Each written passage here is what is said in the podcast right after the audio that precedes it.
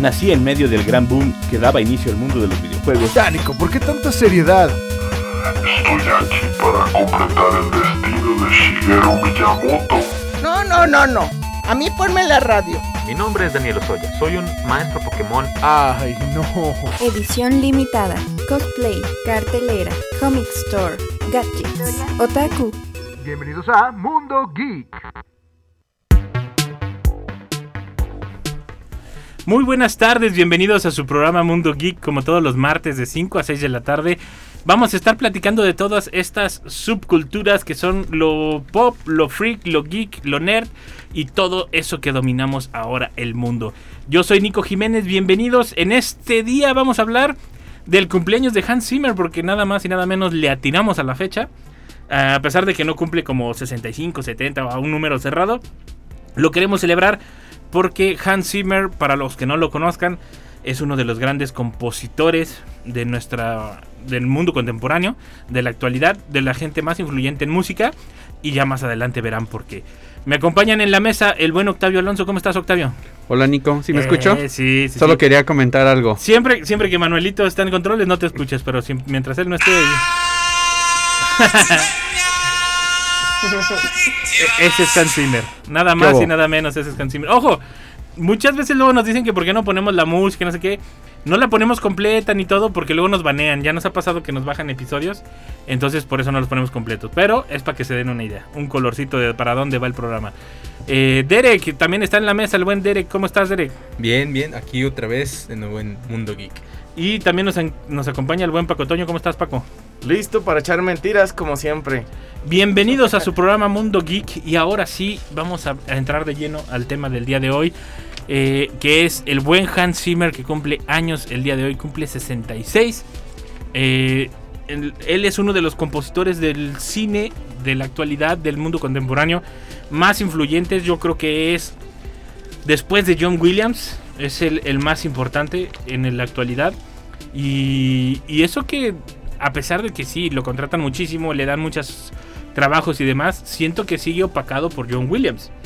Eh, pero sus trabajos los encuentras desde los 80s, 90s hasta la actualidad. Sí, definitivamente estamos eh, vamos a hablar de uno de los que ha hecho, ha construido toda esta imagen musical que tenemos de gran parte de las películas. Y la verdad, ya cuando revisemos la lista nos vamos a dar cuenta que es impresionantemente larga y que hay muchas que ni nos imaginábamos, ¿no? Que, que- que son de, de Hans Zimmer. Y además que han, han marcado nuestra infancia para algunos, Sí. para otros su adolescencia, para otros su adultez. O sea, Y sigue, ¿eh? Y sigue. O sea, Y sigue no, no podemos decir que ya, ya, ya no tanto, sino que su producción sigue siendo. Sí, él no, él, no para y de hecho es como de los que más experimenta. Eh, yo donde como que empecé a ubicarlo, ya lo había escuchado obviamente, no, no soy sordo, pero, sí, pero no sabía que era él, pero cuando le empecé a poner atención, que me llamó mucho la atención esa música y que la quería encontrar y, y hasta que averigüé, eh, creo que era cuando empezaba el Spotify más o menos, que, que Ujú. empezaba uno como a explotarlo para encontrar Ujú. estas, estas canciones y todo. Ahí fue donde encontré Yo desde, desde YouTube. las de Sherlock Holmes, las películas de Sí. Sherlock Holmes. Qué pedazo de música se avienta en esas películas, el qué, qué, qué gran trabajo hace. Y, y era, a mí se me hacía diferente, pero como pocos, el uso de Hans Zimmer en- con las cuerdas, con los violines, en, en esas películas, en las de Sherlock Holmes, con este Robert Downey Jr. Porque aquí será importante hablar de ese antecedente, ¿no? De, de Sí, Hans Zimmer, ¿no? sí, de sí. que si él, siendo alemán y que estudió piano, su niñez, su juventud, eh, llega un momento donde empieza a incursionar con el pop, con el New Wave, Sí. ¿no? Y hay un- unas cuantas anécdotas bien, bien interesantes pop de la cultura pop que, que vale la pena comentar. Sí, de, de hecho él fue, él fue miembro de la, de la agrupación pop de Buggles, se llama, no sé si lo estoy pronunciando bien. Sí, sí. Él, eh, es una... de Bugle- Bugles. De Buggles. exactamente. Yo, sabes que es más conocido de Bugles, Buggles por la canción que a lo mejor por el nombre del grupo. Sí. sí, y sí, sí. es con lo que en, a principios de los 80s em- eh, arranca MTV. ¿No? Es, es el primer video que se transmite en MTV, una, Sí. una canción de ellos. Que ahora es icono, ¿no? Y todos Sí, la no, reconocemos. Y aparte porque la canción habla de lo que trataba más o menos MTV, que era la de la canción de Video Kill the Radio Star. Ujú, ya todos la están tarareando en este momento. E incluso Hans Zimmer aparece, ¿no? En el video. Se, se le ven a los teclados por ahí del No se dos. parece. No. Yo duré como media hora más ahí comparando el video a ver si era con el actual.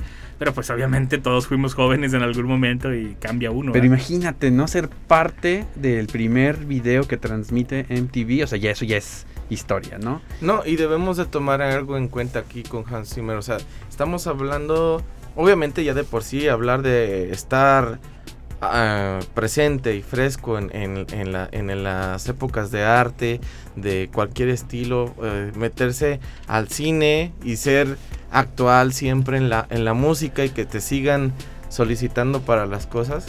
Eso es, es muy importante, o sea, te, te da un, un parámetro de cómo vas viendo que, que una persona de tan grande calidad te permite hacer cualquier tipo de estilo de música dependiendo de lo que le están solicitando para lo que él, él vaya a producir musicalmente. No, y aparte que, que se da la, a la tarea también de experimentar. eh, Eso. La verdad es que, que alguien... No se encajona.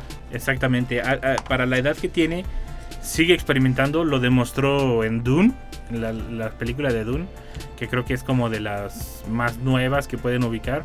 Nominado al Oscar, ¿no? Nominado al Oscar. De la nueva versión o también de la No, de la anterior? nueva no, la versión. nueva, No, la no, nueva. Sí. No, la, la vieja versión él era todavía ¿Qué- muy joven. ¿no? Sí, no, todavía no. Entonces, yo creo que apenas estaba muy chavillo. Estaba. Pero el, el- de, la, de la nueva versión, el- él i- incluso implementó instrumentos, por decirlo de alguna manera, que eran voces realmente, pero aplicó ciertos arreglos, ciertas formas de, de pasar el sonido que lo transforman de una manera muy diferente. O sea, la verdad sí, el, el sonido que obtiene al final es, es increíble. O sea, pueden pasarte el, el video o el audio de cuando lo está grabando y el video resultante y es como de wow. O sea, yo en mi vida hubiera sabido que, Iba a terminar así. que podías obtener eso. Deja tú que iba a terminar así, que, que de ahí puedo sacar eso. Porque incluso eh, algo que estuve leyendo con respecto a Hans Zimmer es que a este compositor de bandas sonoras le encanta hacer este tipo de sonidos, de crear sonidos que no existen, básicamente. Que tal cual, eh, como decirlo, influyen en, en el oyente. O sea, como. Sus, en sí, sus- su banda sonora es como más texturizada.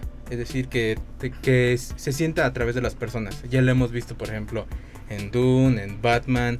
Incluso eh, hay, un, hay un dato importante que, que me gustaría mencionar acerca de Hans Zimmer. Y es que hace auto-homenajes. En este caso hizo un auto-homenaje, por ejemplo, en Piratas del Caribe. En donde hay estrofas donde suenan casi idénticas en Gladiador y en Piratas del Caribe. Sí. Y incluso creo que había participado en una de eh, James Bond. No me acuerdo cuál si era. La, ay, no me acuerdo cuál, pero. Sí, hay una de James Bond, no me acuerdo y- Pero en esa eh, hizo como un auto-homenaje a tal cual a las películas de, de Batman.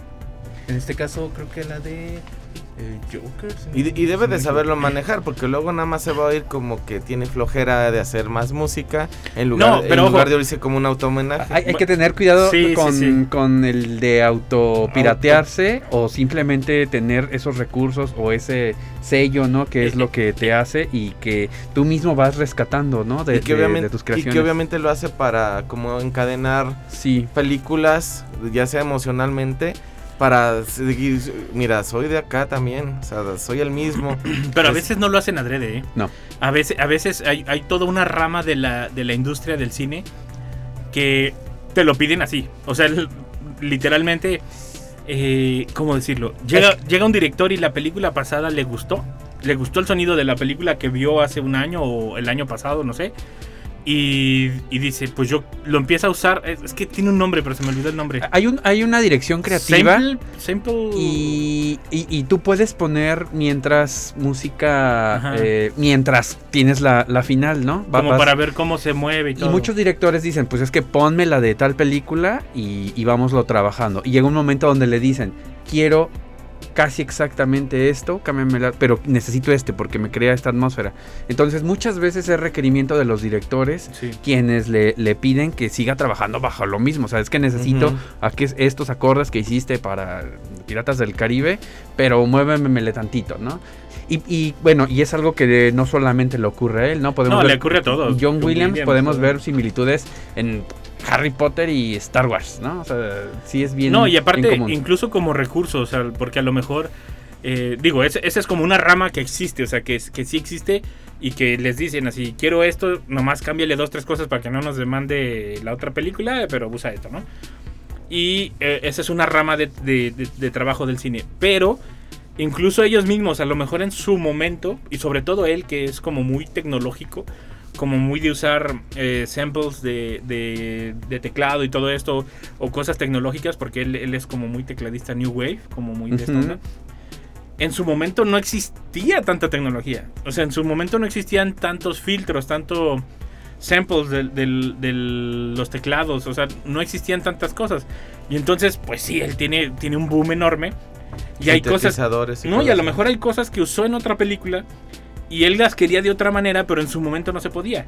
Y entonces llega una nueva película y dice, pues de aquí Por soy. ejemplo, para Piratas del Caribe, cuando lo contratan, ya solamente le dieron 20 días para componer. Imagínate 20 Sí. días para componer. Dice él, mencionó en una entrevista que la primera noche, los primeros días, fue de estrés total, pero en la madrugada le llegó la tonadita Y ya valió. y de ahí fue. Sí. Vámonos, ya de ahí. Que, como dice Derek, eh, analizándolo, tiene mucha similitud con alguna película de los noventas donde él mismo trabajó. Y bueno, válido, ¿no? Todos los creadores. No, y más eh, si es de él, pues que, que haga. No, sí. y aunque no sea de él, o sea, es, es, es muy difícil y más en este momento que no tengas influencia de alguien, incluso de ti mismo. Pasa mucho con los creadores o artistas que cuando tienes Sí, un sí. hitazo visual o lo que sea, te piden lo mismo, te piden lo mismo, hazme otro parecido. Y la verdad luego es hasta cansado para un creador. Que no y lo dejen. sucede. Que no lo dejen. No, y de hecho, por ejemplo, ahí. Hans Zimmer llegó un momento en que, creo, ¿cuál fue? La de Rainman, creo.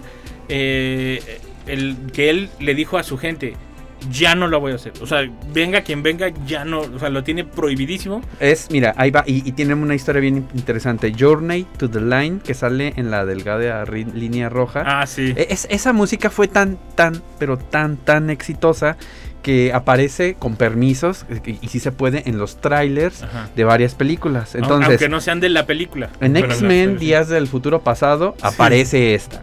En Man of Steel, Superman, aparece esta. En En, Pearl. Harbor aparece. O sea, hay como una lista. En Inception, creo, aparece. Hay como una lista de ocho películas que en los trailers utilizan con permisos. Esta no lo pueden meter en la película como tal.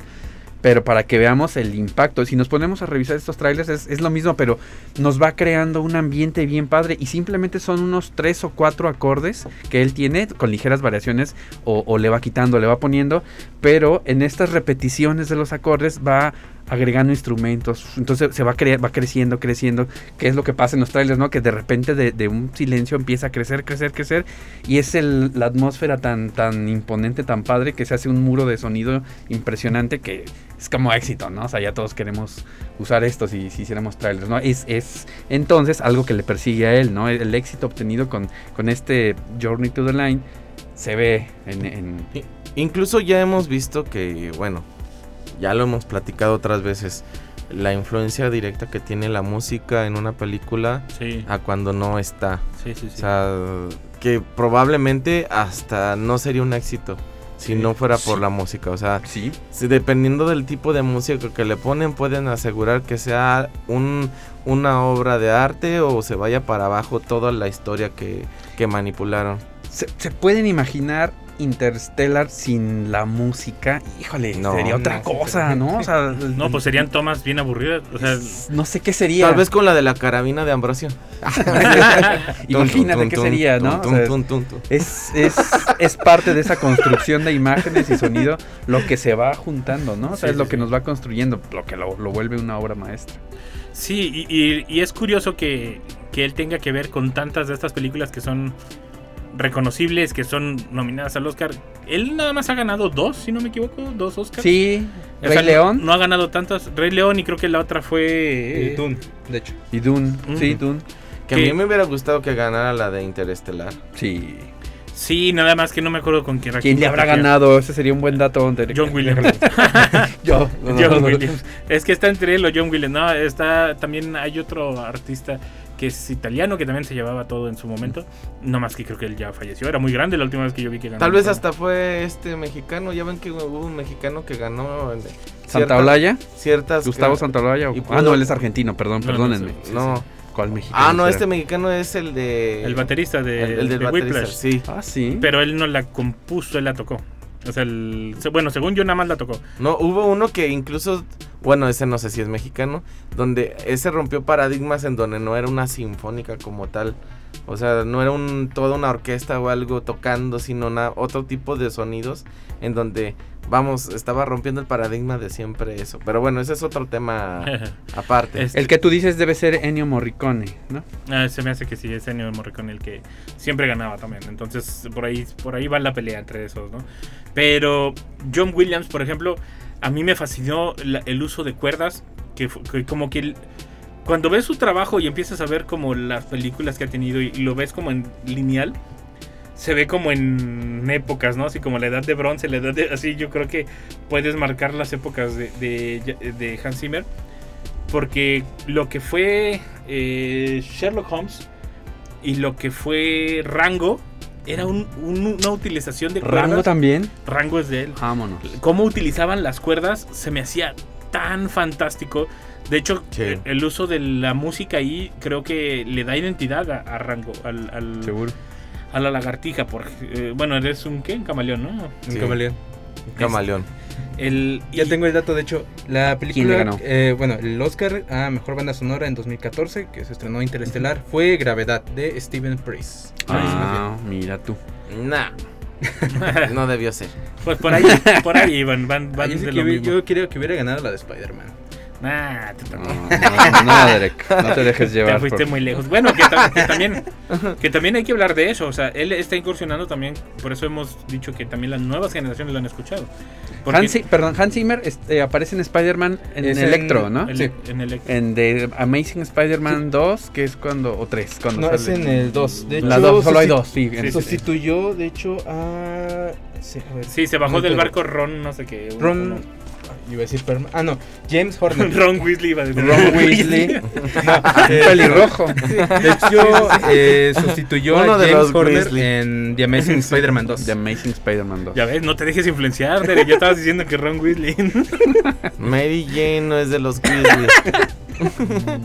Bueno, volviendo al tema, también eh, eh, hay que mencionar su pasado. Ya dijimos que fue eh, de este grupo agrupación Boogles, que de Boogles, no sé cómo se pronuncia. Sí. Fue el que abrió en MTV, que es el video icónico y el video que rompió y que todo se volvió como el, el estándar, ¿no? Para MTV.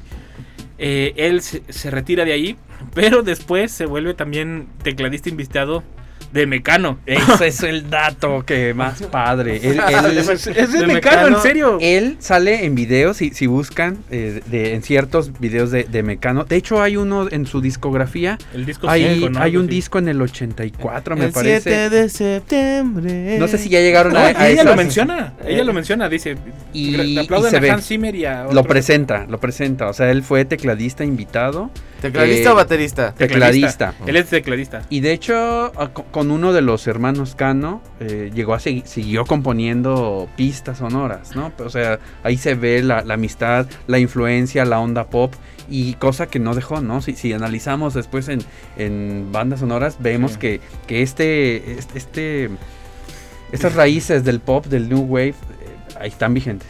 No, y aparte es muy curioso ver a Hans Zimmer bailando al ritmo de Mecano. Sí. Porque lo ves ahora y dices, nah, no baila. Pero pero es, es interesante saber el pasado, ¿no? Porque él, él dijo... él- Mecano. sí, en serio. Pero, pero él mismo, él mismo lo, lo, lo menciona, ¿no? Que él tuvo la suerte de que un amigo de él, eh, compañía para compañías de, de cine en Inglaterra, y así fue como se introdujo al cine. Él realmente no, no, no estaba en el negocio, por decirlo de alguna manera. Sí, no, y ni se imaginaba entrar, supongo. Tal vez nada más como artista en la música y ya. Y, y haz de cuenta que un día después de terminar de grabar su primer trabajo con la empresa en la que trabajaba, eh, llegan y tocan a su casa Y abre la puerta y, y se queda viendo a un señor que está en su puerta, aparte era la madrugada, y le dice, soy tal persona y soy un director de cine. Y él dice, sí, mi mamá también. O sea, como de, como decía, ándale, cómo no. Y Órale, y mi prima vende camotes No, en Puebla. y entonces lo invitan, así, ¿verdad? Así como de, ¿y quieres un chocolatito? ¿Qué? Este, y el director le dice que si él estaba dispuesto a irse a Hollywood a trabajar con él porque tenía un proyecto, ¿cuál película creen que era? En los ochentas, Ujú. ¿sale Tom Cruise? Era la de Rainman, con, con Dustin Hoffman, donde Sí. Tom Cruise tiene un hermano que está Ah, Es enfermito. autista, Ah, el y autista Dustin Hoffman, Tiene que es una más condición ajá, diferente que es el, el Que se van a jugar baraja. Sí, que le enseña a manejar y toda esta onda, ¿no? Era esa película. Y esa fue la que le abrió muchas puertas, ¿no? Porque creo que también fue nominada al- a los Globe o algo así. Y esa fue la que le empezó a abrir las puertas en Hollywood. Y, el- y, y a partir de ahí empieza su carrera a despegar en el mundo del cine. Al punto de que hay veces que hay años donde tiene como 4 o 5 trabajos al año en, en películas nada más. Sí. Aparte en videojuegos, ha incursionado. No me digas. De hecho, en videojuegos participó en Call of Duty Modern Warfare 2 de 2009 y en el videojuego Crisis 2 para Play 3, Xbox 360 y PC, además de una canción inspirada en la Champions League para el FIFA 2019. Órale. Viene el gusanito de Nokia. Y además, y además es skin en Fortnite y todo eso. El- No lo dudaría. Imagínate saliendo con su teclado así. Ajá. Este. Y también. eh, o sea, he incursionado ya en todo lo que tiene que ver con música, ¿no? Él, él, la verdad, es un- una persona muy, muy versátil. Y la verdad la quieres de tu lado. O sea, son de esas gentes que dices, me puede aportar algo, sobre todo cuando es un. Es un proyecto diferente. Porque él en una entrevista dice, yo no entiendo por qué, o no entendía, mejor dicho, cuando él estaba joven y, y cuando apenas andaba empezando en el negocio y todo esto, o que era de niño, dice, yo no entendía por qué siempre para películas de ciencia ficción, que ahí siento que fue un poquito una patadita a John Williams y a todos los demás, dice, no sé por qué siempre usaban orquestas clásicas europeas para la música de... ¿Qué hola? ¿Cómo estás? Hola, Ceci, que está en controles. Este, para la representación de la música de ciencia ficción, de otros planetas. Dice, se supone que son de otros planetas que no, no hablan ni comprenden lo mismo que tú. Porque siempre es una orquesta clásica. Y, y obviamente pues te salta a la mente pues, Star Wars o Star Trek, bla, bla, bla, ¿no? Eh, y esto lo menciona él en una entrevista porque le preguntan de Dune, sobre todo. Y él entonces empieza... Porque también Odisea también es... Odisea sobre el espacio también es... eh, es música clásica. Y en Dune él empieza a usar más como esta onda de, de música gutural, de música como pues más extraña entre comillas. Como bizarrilla. extraña, eh, bizarra, porque no estamos acostumbrados a escucharla, que ya existe, que son técnicas que existen, pero que nadie las había explotado como, como él las explotó. Y Dune también es perfecta en cuestión de, de lo audible, de, la música o del soundtrack o de la... De lo, como lo quieran llamar, es que tienen tantos nombres, yo no sé por qué no se quedan con uno. Cada rato le cambian el nombre. Pero es- esa es la versatilidad de, de Hans Zimmer, ¿no? Que puede utilizar algo que ya existe, modificarlo un poco, pasarlo a través de un filtro, pasarlo a través de un instrumento. Por ejemplo, creo que en Dune, creo que fue en Dune, eh, hay una donde se oyen como muchos metales, pero todos los metales los apuntaban hacia unos conos grandes, por decirlo de una manera, y los apuntaban hacia el piano y al mismo tiempo tocaban Órale. el piano. Entonces, Muy experimental. Ajá, ¿no? resonaba el piano, o sea, el, el piano sonaba diferente porque todos los metales estaban aventando el viento hacia la caja del piano.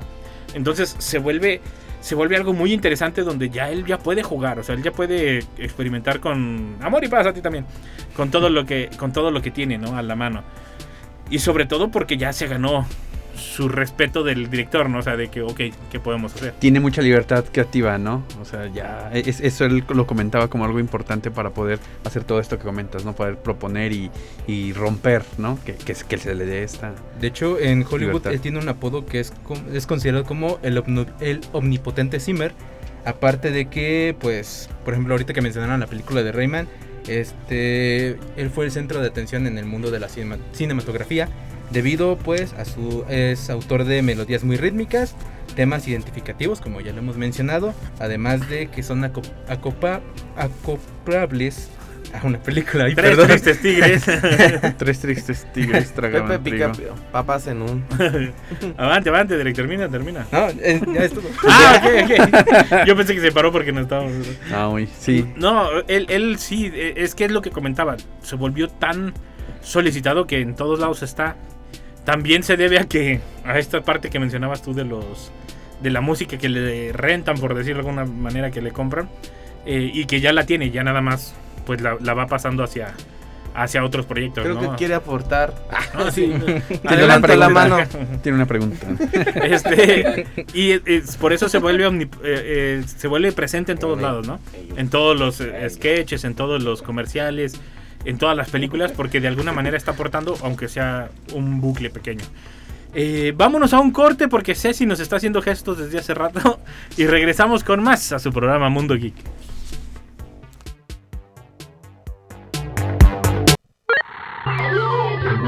Oye, en un momento regresamos.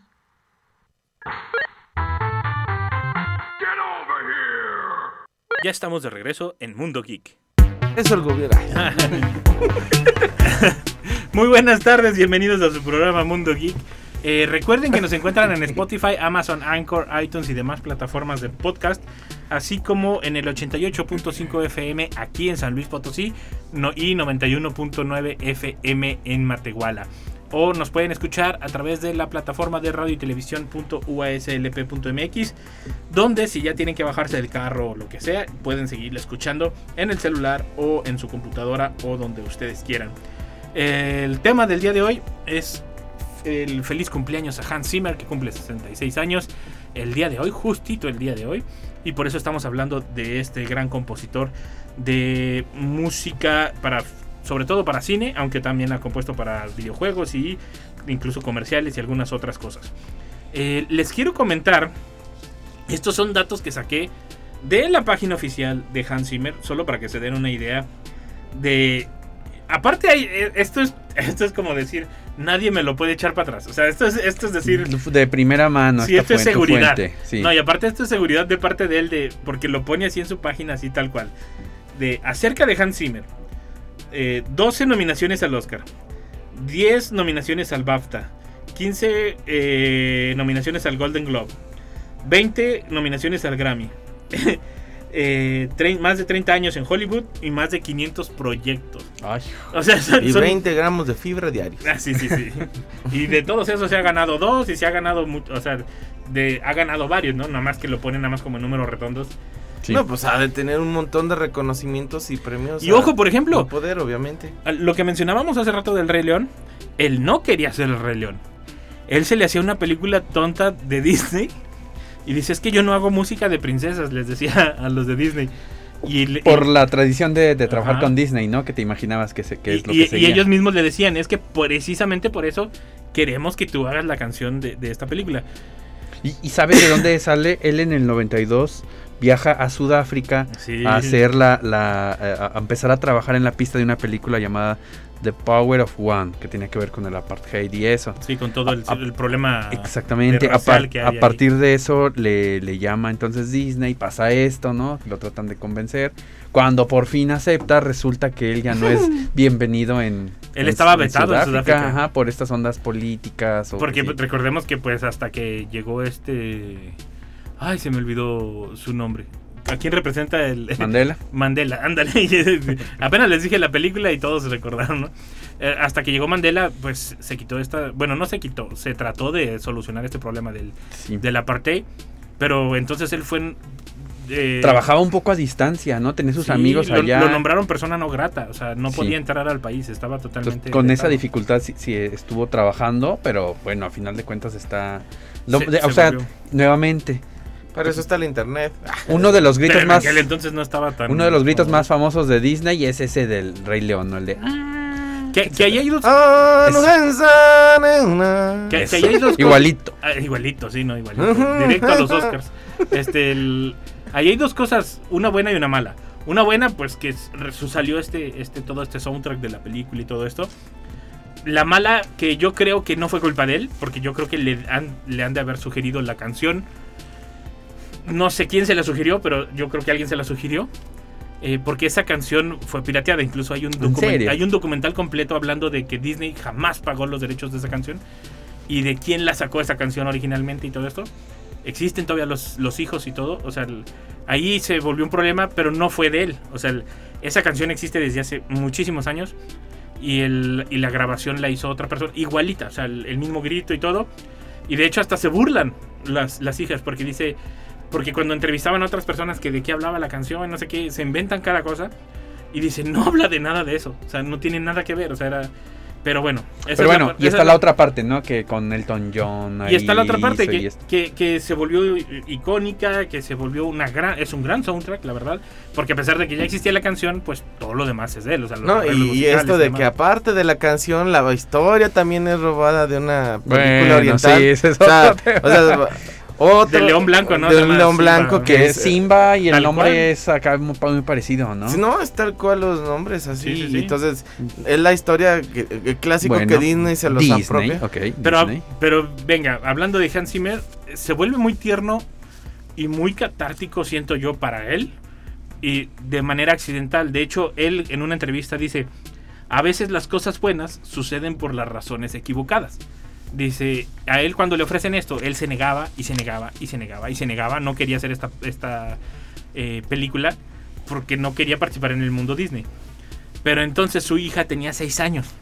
Y dijo, hasta el momento nunca había podido llevar a un estreno y, a ninguna película a mi hija porque no la iba a comprender. O sea, dice, es mi momento de presumir con mi hija. Llegó mi momento. Dice, entonces él aceptó por, por lucirse frente a la hija y poderla llevar a un estreno.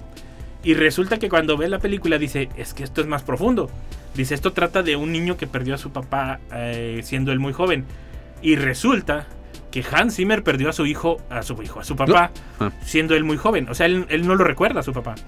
Dice, entonces se volvió algo muy personal para mí hacer este trabajo, que yo siento que eso es la fuerza que le da eh, para ganar el- su primer Oscar. Porque a fin de cuentas se volvió una historia muy personal para él. Y ahí también, si lo checan, se vuelve muy diferente el tipo de música que estaba, que estaba tocando en sus soundtracks. De antes y después, El Rey León creo que es muy diferente en, en el sentido de lo que él traía en ese momento. En estas edades que, de Hans Zimmer, como les mencionaba, Sí. se vuelve muy, muy diferente. Y, y esta frase se me hace icónica, ¿no? A veces las cosas buenas suceden por las razones equivocadas, o sea. Y él jamás pensaba hacer esto y tampoco pensaba hacer... eh, ¿Cuál era la otra? Ay, creo que fue Los pitufos. Piratas del Caribe. tampoco pensaba hacer Piratas del Caribe. Y es otra de las icónicas. Y es ¿no? otra de las icónicas. Y De- la música, luego, luego todos identifican la música. Es, de es que le hablaron y le dijeron, eh, o sea, le, le dijeron que era una película de piratas y esto, y les dijo así como de, de verdad, de piratas, o sea, como de, esto, esto- la, la pura idea es muy mala, o sea, y lo, y lo llevan al estudio y cuando ve él como la película, o sea, como el avance que tienen ellos, dice, no, tú tienes razón, esto es una película, es un peliculón, yo tengo que participar.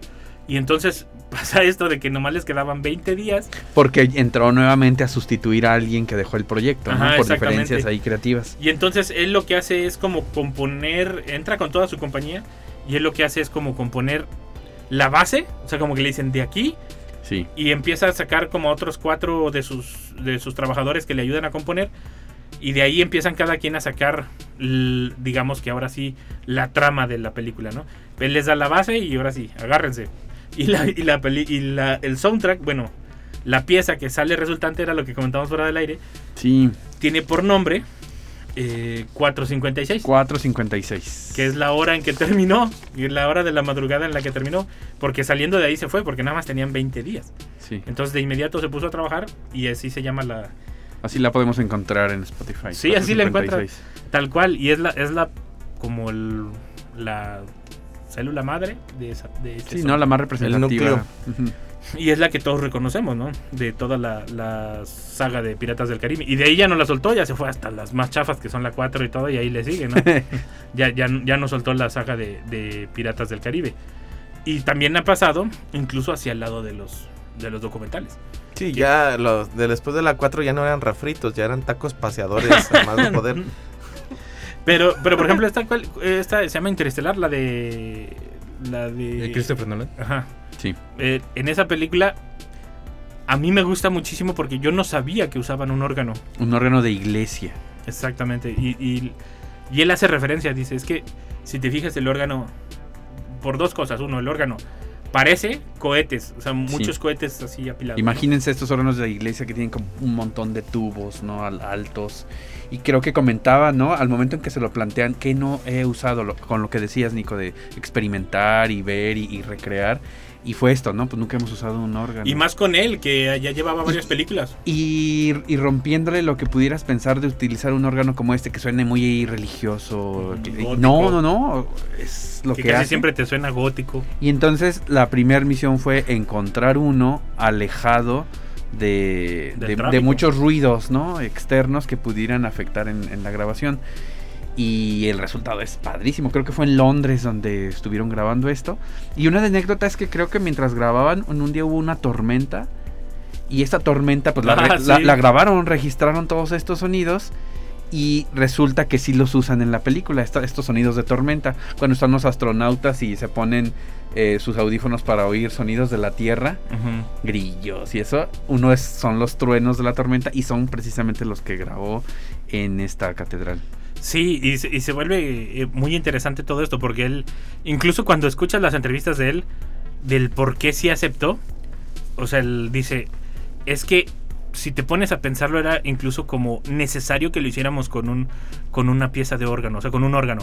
Dice, porque si te pones a pensarlo, y son palabras textuales de él, no me vayan a decir nada a mí, yo nomás estoy anoté lo que él dijo y lo estoy reproduciendo aquí. Este dice, una de las máquinas más complejas hechas en el siglo XVII era el órgano. Dice, y estaba dedicada a hacer música. Era una de las máquinas más complejas mecánicamente hablando en el mundo. Dice, y estaba dedicada a hacer música. No era bélica, no era de conquista, era hacer música. Dice, entonces era como una manera hasta razonable de usarla en Interestelar, donde se supone que están haciendo una obra monumental de tratar de, Sí. de salir al espacio toda la humanidad. Dice, era como, como tenemos que usarla, o sea, tenemos que darle su importancia a este, a este instrumento, ¿no? Y, y la verdad, le quedó fantástico. Yo nunca reconocí, pensé que era un teclado, pensé que era otra ¿Te cosa. imaginas que es como un teclado eso? Sí, sí, sí. Y wow.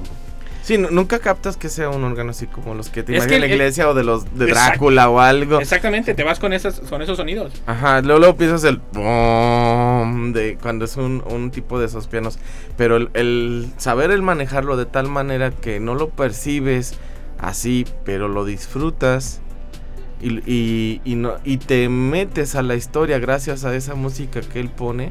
O sea, te permite no nada más que tú lo observes, sino vivirlo.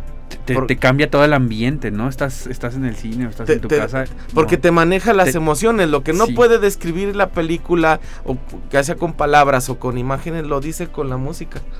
Sí. O sea, eso es lo importante de lo que hace él en, en todas estas representaciones que lleva. Hay, hay una película, creo que fue la de. La de Inception, creo que fue esa. El, o la de. ¿Cómo le llamamos en, en español? El origen. El origen. Que creo que usa muchos tambores. Usa, de hecho, hasta Cinco hay baterías, sí, creo, sí, sí. ¿no? Al mismo tiempo. Y están ¿Sí tocando en el- esta? porque la quería 5.1 el, el sonido. Según yo ¿Qué, fue qué- esa. qué es esto? 5.1, 5.1, como que canales de, de que salen distintos sonidos. Sí, Ajá, estéreo, para son, estéreo son dos bocinas, izquierda Sí. y derecha. Y luego ya ahí le van subiendo tres y vas, vas Para- agregando hacia El los lados. 5.1 Para hacer el, para hacer Dolby, el ¿sabe home o Pero sea, se supone el- que son independientes. Sí. O sea, sí. por ejemplo, el 5.1 si- se supone que si tienes, no sé cómo las acomoda, pero se supone que si tienes dos bocinas atrás puedes simular que si se cae una moneda la oigas acá atrás a la derecha, ¿no? O a la Sí. izquierda. O sea, es como... sonido envolvente. Es como si, tú como si tú estuvieras adentro del el, el salón, el cuarto, lo que sea, ¿no? Es como para darte esta sensación de que estás ahí. Eh, el- pero él resulta que él está en el estreno, era un festival, no recuerdo cuál, para qué les miento. Y dice que de repente él detecta, porque pues él a esto se dedica. Imagínate, sí. Y dice que detecta que una de las bocinas de la derecha La trono. la tronó. O sea, el- el- la- las baterías que él usó, porque pues sí, le estaba todo lo que daba, ¿no? Y, y regresa como a la semana o dos semanas con la película de Superman, del hombre Mm. de acero con Henry Cavill. Y dice, todavía no arreglan esa, Sí, esa- esa seguía- bocina. Seguía descompuesta. Sí, se- Sí, sigue sí, descompuesta la bocina. O sea, pues sí, y créanme, nosotros que hemos trabajado en el Festival de Cine y eso, se dan cuenta, o sea, de, de- de cuando algo no Sí, jala. es que es parte, ya lo dijo eh, Paco, ¿no? Es parte de, de- de la obra, la música, la imagen, ese acompañamiento, este esta atmósfera que te genera es bien, bien importante. De hecho, hay un dato interesante, eh, por ejemplo, lo que dicen de la película del origen, y es que hay un sonido que se ha utilizado en muchas películas, que es, bueno, según las palabras de Hans Zimmer, lo describe como el bang, que es Mm. como, digámoslo, como una trompeta, pero que empieza de manera, como si estuviera, pues, digámoslo, tocando de golpe. Ajá. Y supuestamente esa es la idea de Christopher Nolan, que tal cual es como para darle como un sentimiento, ya sea como de, ¿cómo decirlo? Mm, Digámoslo seriedad. Y hay otra también cuestión eh, con respecto a la película del origen, que es en donde la escena donde van despertando, por ejemplo, del sueño en donde se están adentrando, que hay un sonido... Spoiler, spoiler. no, no. ¿Qué pasó? De? No, de hecho, eh, me parece interesante cómo es que también a través de ese sonido va como que dando un mensaje de que, ok, ya se está acabando el tiempo de los que se están como Sí, infiltrando en el sueño. Y es como que un... un Sí, te va, te va dando, es como el Tetris, ¿no? Que entre más tiempo va pasando, más rápido va la... Sí. O La Mario Bros. sonora, acabó ¿no? el tiempo. Vas sintiendo, ¿no? Ahí el... Sí, te va- vas sintiendo el rush de que, ah, ya tengo que acabar porque sí. si no... Él hace la música de la trilogía de Batman. Sí, Sí. de hecho, hay un dato interesante que me pareció como que, digámoslo, termina en tragedia porque Sí. eh, hay un... La balacera de Detroit. Sí, eh, fue en Sí. la tragedia de Denver, en la masacre ¿O de? Aurora. Resulta que fueron eh, aproximadamente... Fue en un lugar de Estados Unidos. Fueron aproximadamente 50 heridos y 12 A ver, fallecimientos. está- estábamos viendo, bueno, estaban viendo, se estaba estrenando. The Dark Knight Rises. Ajá. Y en, Vamos, es- y en estuvo este- ahí. No, Sí. no, no, es que es- Eh, con, con mi corazón estuve. Pero resulta que eh, un loco, como pasa mucho en, bueno, y en todos lados, ¿no? Eh, fue al fue al estreno y empezó a disparar, ¿no? Derek Sí, de contra hecho, se contra la audiencia. Y, y en ese Pues cuál se infiltró ni que fuera la NASA. No, Pero o sea, en ese- es tal cual, o sea. en ese disparar hubo muertos, hubo Sí, muchos heridos. heridos. y aquí Derek nos va a contar una, una Se, no, se infiltró. es que no le quiero robar el, el- No. el dato, no, no, pero lo está contextualizando. pero esto que mencionas esta Se oyó a lo que Derek quiere decir. esta pieza llamada Aurora, ¿qué onda? Está, de hecho, Hans Zimmer eh, pues, dio, a conocerlas, ah, dio conocerlas con sus condolencias para las familias de los afectados y es por eso que decidió realizar un track que se llama Aurora y pues con este track eh, realizó pues tal cual un- como un Una recaudación. ajá, una recaudación de fondos y se la tuvo que donar a los a la familia de O los sea, imagínense, ¿no? No ¿Quién, se la quién- tuvo, quién se hace? las dio. Se- se las dio, perdón. sí, sí, sí. Pero componer especialmente esa sensibilidad para No, y esta no tardó, cuestión. no tardó absolutamente Gracias por nada. ¿eh? el sonido. El, el- no tardó absolutamente nada, ¿eh? Tardó exagerando un día. Seguramente. Ajá, en cuestión de de, de componer y todo que esto, o sea, fue un solo día. Sí, sí te oyes. Pero Sí. es un buen dato esto, ¿Seguro? ¿no? Esta composición Aurora, eh, en todo este contexto, ¿no? De, de- No, y aparte él, es muy como nosotros lo diríamos es muy gente, ¿no? O sea, en esta parte de, Ándale. de, de, de portarse No sé cómo bien. se dirá en inglés, pero No, sí, muy gente. es- it's muy people. It- It's cool. Es very It's people. cool. no, pero es, es interesante también ver esta parte humana de él, ¿no? Que, Sí. que a pesar de que él estaba en su momento de estreno de, de películas y eso, se dio, su, humanista. se dio su tiempo de, de componer esto, ¿no? O sea, de, Tener de- este detalle. Sí, porque era el momento en que estaban estrenando, o sea, era el momento en que ellos también tenían que estar de gira, tenían que estar todo esto. Y, y se dio el tiempo para, ¿sabes qué? Hay que parar un poco, hay que detener este, este engrane del dinero para, para ayudar, o sea, para, para hacer algo por la gente. Y creo que esa pista todavía está en su portal oficial. eh, y todavía se puede escuchar y todavía se puede... Lo está recaudando. Exactamente, todavía está recaudando para la- las víctimas de, de- de esa tragedia. Que si pueden darse una vuelta por... Se me había olvidado, qué bueno que me acordé sin querer yo solito. Visiten el portal de, de Hans Zimmer.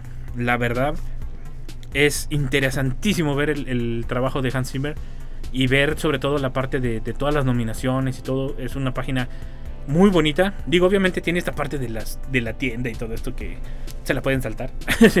Pero la parte de lo de About eh, Hans Zimmer, lo de acerca de Hans Zimmer, es muy interesante y está bien hechecita la, la- la página. Incluso te despliega como todos los premios o todas las participaciones que tuvo. Te lo divide por premios, o sea, nominaciones.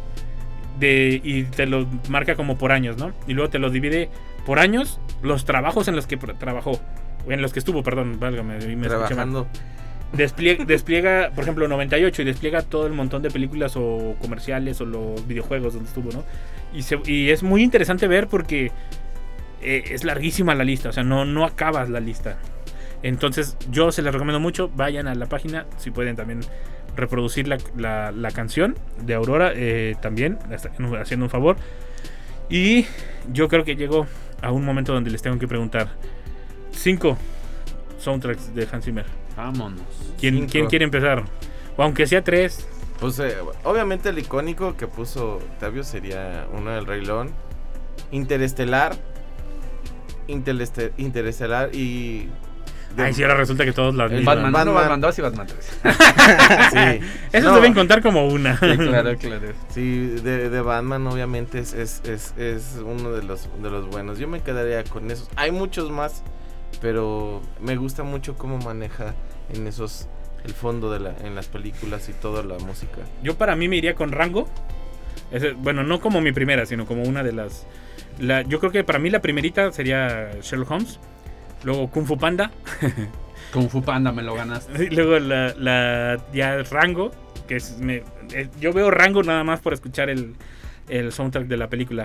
Ya lo dijiste dos veces, ¿no? Eh, no, no, es que lo- los empecé a mencionar ahora así como en orden, de, de primero a, a último. Eh, yo creo que después Batman. Y me quedo pendiente de una quinta porque como que no me acuerdo. Rey- es que Rey León me gusta, pero así como de para escucharla cada rato, pues no. A ver, Derek. Ay. Mira, de las de mis Call of eh, Duty 1, Call of Duty 2. No, de hecho, eh, estaría en primer lugar Spider-Man, eh, Y- Batman. Eh, no sé si cuente la de. ¿Cómo se llama? La de Superman. En Man of Sí, Steel. sí, Man of Steel. De hecho, aquí hay otra que se me olvidó mencionar, que era la de eh, Los Simpsons, la película. Ah, sí, cierto. Y por ¿A último, poco él hizo el de uh, ah, uh, ah? Ajá, él hizo todo eso. y por último Era él sería cantando. Piratas del Caribe. ¿Cuál? Piratas del Caribe sería la última. Ah, estoy desesperado. No, no es cierto. Blade Runner, la de la, la- la Ah, reciente sí, también. Sí, muy buena. Em, ya, ya ves que me ganaron todas. Pero vale. Gladiador, fíjate que Gladiador. Ah, sí, Gladiador, cierto. muy, muy, muy bien. Sí, sí, sí. Em, Pidos Gladiador. Megamente. ¿Ya, lo- ya lo dijiste? Mm, No, yo no. Ya no me acordaba. Pearl Harbor. Y Ah, eso también tiene muy bonito. una que no- nunca presté atención y hemos hablado mal de ella es Wonder Woman 1984. Ah, bueno, pero es ¿Quién que la película es muy mala. De hecho, no me acuerdo ni de la música. Ajá, exactamente. O sea, no, no, No la- hubo la- click La película no, no, no, no, no. No. Pero es que sí, eh, eh, yo creo que ahí también, si no hay una fusión entre las dos cosas, o sea, entre la música y la película, Sí. se te olvida la otra. Aunque, y te acu- por ejemplo, en este caso nos acordamos que la película es muy mala, pero no nos acordamos del soundtrack. Porque, por ejemplo, eh, hay una película que se llama El Chef, creo que se, se llama, si no me equivoco. Que es un chef que pierde su, su restaurante y toda esta onda. Y se empieza a ir de, de viaje, de tour en un food truck. Y empieza a preparar como cosas muy sencillas que él decía que eran muy sencillas. Pero resulta que eran buenísimas, nomás que él no las preparaba porque no eran refinadas Gourmet. y de caché, gourmet. Y resulta que empiezan a ganar fama. Pero esa película, el soundtrack de esa película es buenísimo. La película es, es, eh, Canal 5 en la época de los 90. Pero el soundtrack es hermoso. Se los recomiendo el, el de El Chef, el soundtrack de esa película. Es hermoso. Yo creo que llega a suceder eso. Porque a pesar de que la película no es tan buena, como que congenia y se mezcla muy bien con. Eh, tienes variando allá los de la transmisión. Este, como que congenia muy bien el, la- el guion, la película, con el soundtrack. Eso es mi pensar. Y en Wonder Woman nunca congeniaron. No, no. Ni la película congenió con ella misma, la película. O sea, se, me, se me hizo muy, muy mala la película. Y ojo, no es en contra de Wonder Woman. También Ameri- eh, Capitán América se me hizo muy mala. O sea, la verdad, no sé por qué esas.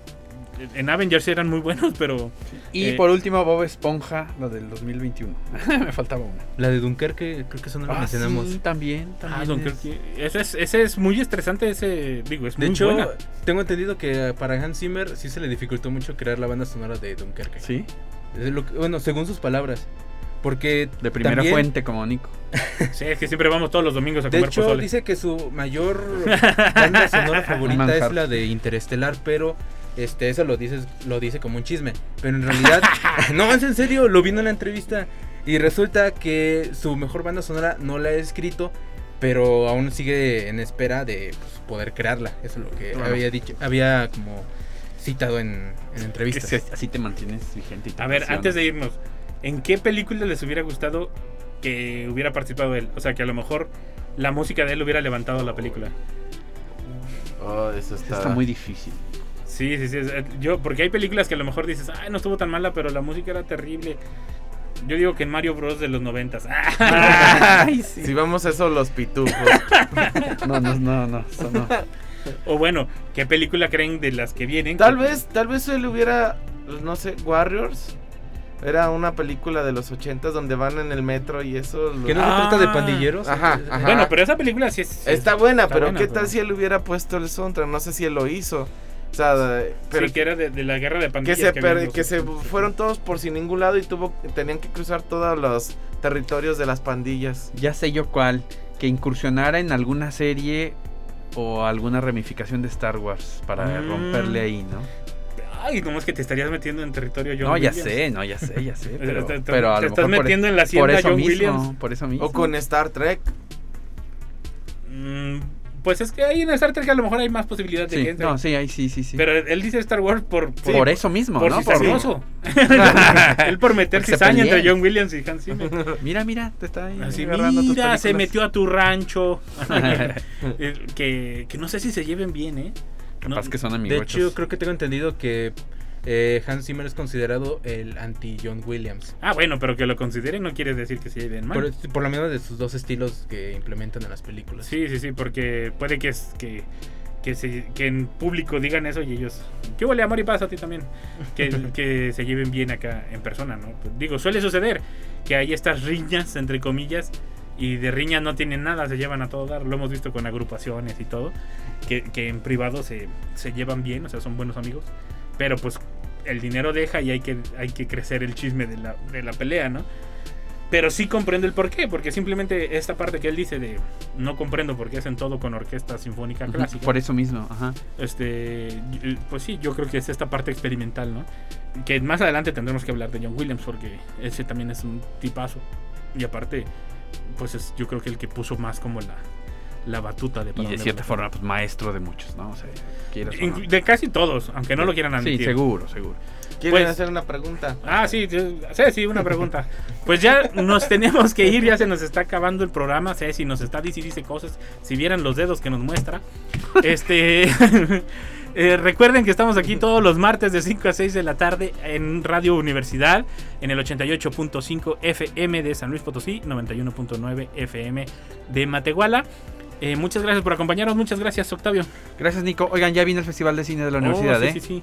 Y vienen voces de doblaje. Viene Carlos II, El Sacobian, están pendientes. Y Derek y Paco Toño. Y Derek, Paco Toño ahí en el curso.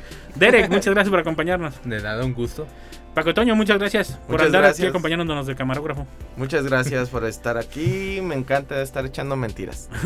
Nos estamos escuchando. eh, recuerden todos los martes de 5 a 6 de la tarde. No se lo pierdan. Seguimos pendientes. Búsquenos en redes sociales. Y recuerden, el game over no es el final del juego. Hasta la próxima.